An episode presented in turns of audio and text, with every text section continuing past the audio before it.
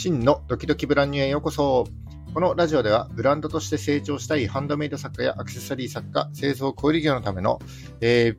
ビジネス情報や知ってためになる情報をお届けしています。えー、ジュエリー製造販売を自宅4畳半の副業から始めて、個人事業で10年、法人となって10年やってきた経験から、少しでもお役に立っている情報を発信してまいりますので、いいねやフォローをぜひよろしくお願いいたします。えっ、ー、と、7月12日水曜日の放送ですね。暑いですね。僕、汗っかきなので、もう100メートルくらい歩いただけでね、もう汗が滴り落ちてくるので、毎日タオルはね、欠かせないといった感じになります。えー、まだまだね、暑い日続きそうなので、あの、皆様ですね、お体をどうかご自愛ください。はい、えー、今日はですね、えー、自分独自の価値を見つける方法についてちょっとご紹介したいなというふうに思っております。先週ですね、こう新しい SNS、インスタ版、ツイッターのスレッズがね、登場してから、まあ、改めてね、ちょっとインスタもこう眺めてみたんですよね。いやー、アクセサリーとかね、ジュエリーのブランドってめちゃくちゃいっぱいありますよね。で、こうやって見ていると、やっぱりね、どのアカウントも似たり寄ったりな印象は正直あって、え個性的な表現だったり、自分独自の世界観を表現できているブランドってなかなかね、いなくて、なかなか難しいんじゃないかなというふうに思っております。今ですね、日本には約2000万人の作家さんがいるとも言われていますけども、えー、そんな中でね、どうやって自分の価値をお客様に提供していけばいいのかというのが今日のお話になります。えー、すでにね、ブランドとして活動はしているけども、何か付加価値をつけたいとか、えー、他のブランドとの差別化を図りたい、なんていうふうに思っているあの方にとってはね、とても参考になる話になるんじゃないかなというふうに思いますので、えー、ぜひ最後までお付き合いください。それではどうぞよろしくお願いします。え、今日は自分独自の価値を見つける方法、提供する方法についてご紹介していきたいと思います。えっ、ー、と、さっきもお話しましたけども、今約2000万人の作家さんがいると言われてるんですね。えー、ハンドメイド作家さんも含めてになりますけども、えー、そんな中でですね、どうやって自分の価値を、まあ、見つけてお客様に提供していけばいいのかというのが今日のお話になります。はい。えっ、ー、と、ムスにいる作家さんはですね、まあ、例えばミンネとかクリーマなどの EC マーケットだったり、えー、あるいはハンドメイドのイベント、オフラインのイベントなんかでね、販売したり、または、えー、ベースとかストアーズで独自のネットショップを作って販売しているなんて方が多いんじゃないかと思います。で、こういった市場環境の中にはですね、お客様と、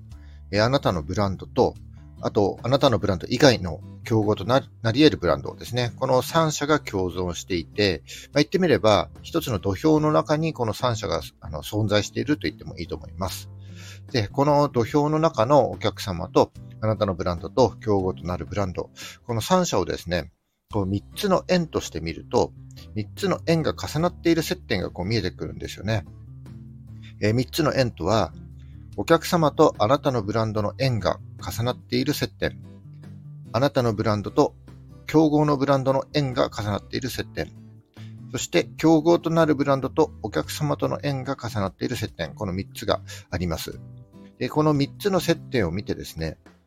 自分独自の価値をお客様に提供するということを考えたときに、一番力を入れるべきところはですね、お客様とあなたのブランドの縁が重なっている接点になります。え仮にですね、えこれをあなたのブランドと競合のブランドが重なっている接点だったり、え競合ブランドとお客様との接点に着目した場合はですね、それは、え競合ブランドと比較することになって、で比較した結果をもってこう差別化を図っていくということになります。でも、これだけブランドや物が溢れている現代においてはですね、なかなか差別化しようなんて思っても、必ずどこかのブランドで見たことがあるような製品になったり、見せ方になってしまうと思うんです。価格を安くしたからって売れるわけではないので、えー、もっとね、別の要素で自分の価値をですね、お客様に提供していく必要があるということになります。これがなかなか難しいということですよね。で、そこでもう一度ですね、え先ほどの円を思い出してみると、うん、お客様とあなたのブランドと競合のブランド、こう3つの円があって、で、その3つの円が重なっている接点のうち、競合ブランドが絡んでくる接点に着目しても、差別化したり、独自性を生み出すのは難しいということが分かりましたと。じゃあ、この3つの円からですね、競合ブランドは排除してしまって、お客様とあなたのブランドの2社間だけを見てみようということです。そうすると、円の重なりは一つだけになりますので、この接点だけ着目すればいいということになります。まあ、とは言ってもですね、お客様は毎日、いろんなブランドやいろんな商品の情報にこう触れていますので、それらの情報と同じようにアプローチしていたんではね、結局何も変わりません。じゃあどうすれば自分だけの価値をね、お客様に提供していけるのかをご紹介していきたいと思います。えー、自分だけの独自性を伝えたり、独自の価値をお客様に提供する、あるいは見せていく方法。結論から言うと、お客様のことをもっと知るということです。えー、そして、知り得たお客様のことに対して、自分の強みを照らし合わせて、できることをしてあげる、見せてあげるということになります。はい。えー、まあ、どんな人が見てくれていて、どんな理由で買ってくれているのか、そしてどんな悩みがあって、どんなことを叶えたいのかといった、そういったお客様のことを知るのがまず第一だとで、そういったお客様のしたいことだったり困っていること、叶えたいことが分かったらですね、そのことに対して、ね、あなたが持っている強みを照らし合わせてみてできることをしてあげる、え見せてあげるという、えこのことがあなた独自の価値となるということになります。じゃあ、お客様をもっと知るにはどうしたらいいのかということをあのお伝えしていきたいと思います。えこれにはですね、マインドマップを使います。えマインドマップは、えー、まあ、ある一つのキーワードからこう関連する言葉だったりイメージをですね、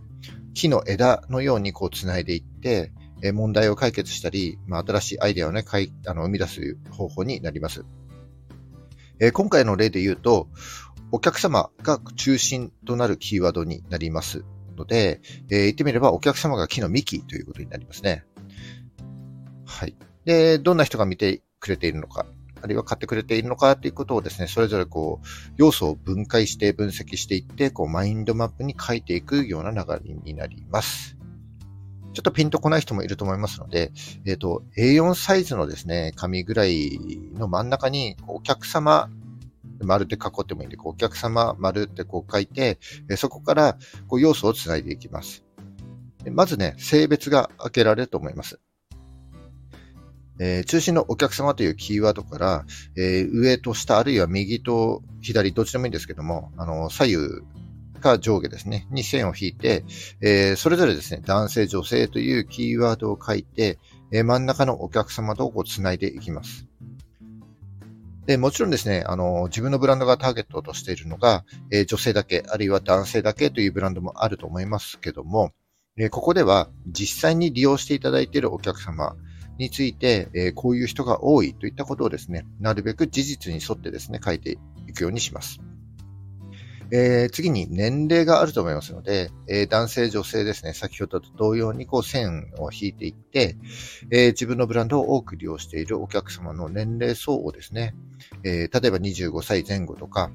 え年齢が複数存在するのは25歳から29歳、あるいは30歳から35歳のような幅を持たせた感じで、えー、性別から線を引いて、こう年齢を、えー、加えていきます。で、そのまま職業だったり、あるいは家族構成だったりとかね、なるべくわかる範囲で、えー、お客様のことについて、こう、マインドマップを作っていくというような流れになります。で、それが、えー、お客様の属性になりますので、ある程度お客様の属性が見えてきたら、えー、今度はですね、お客様の内面の部分にまでこう入り込んでこう書いていくような感じです。え内面の部分っていうのは、えどういった理由で購入したかとか、えどういった不満や悩みを抱えているかとかですね。えあるいは価格と品質は妥当なのかとか、どういったことを叶えたいのかとか、えなぜ私から購入したのかといったことに対してこう考えてみて、で、それを、えマインドマップに加えていくことになります。え例えばですね、こう考えていくと、まあ、いろいろ使い回せるアクセサリーが欲しかったとか、えー、細くてなかなかサイズがない自分の指に合う可愛い指輪が欲しかったとかね。えー、他の人とは被らない自分独自のネックレスが欲しかったとか、みたいな感じでこう考えていくと、えー、まあ汎用性があるとか、小さいサイズが多いとか、オーダーメイドで作れるみたいなキーワードがこうマインドマップに書いていけると思います。えー、そうすると、こう自分のブランドをどういったお客様がどんな理由で、どんなものを好むのかということがですね、なんとなく見えてくると思います。えー、そういったお客様のことに対して、えあなたが持っている強みを活かしてですね、えー、特化してできることや、対応できることはないかということをですね、考えていくようにします。で、もしかしたら、えー、お客様の内面をこう考えていったときにですね、それはね、直接販売に、あるいは商品にちょっと結びつかないような関係のないことかもしれません。えー、例えばですね、小さい赤ちゃんがいるから今までみたいにおしゃれができなくなったとか、えー、仕事が変わって人前に出ることが多くなったけども、えー、自分をもっとよく見せたいなんていう、え悩みや願望があったりすると思います。で、えこういったお客様の悩みとか願望に向き合うことで、えあなたの独自の価値が生まれてくると思いますので、えこのマインドマップね、えー、書いてみてで、お客様のことをしっかり知るということが、えー、独自の価値を見つけることにつながると思います。はい。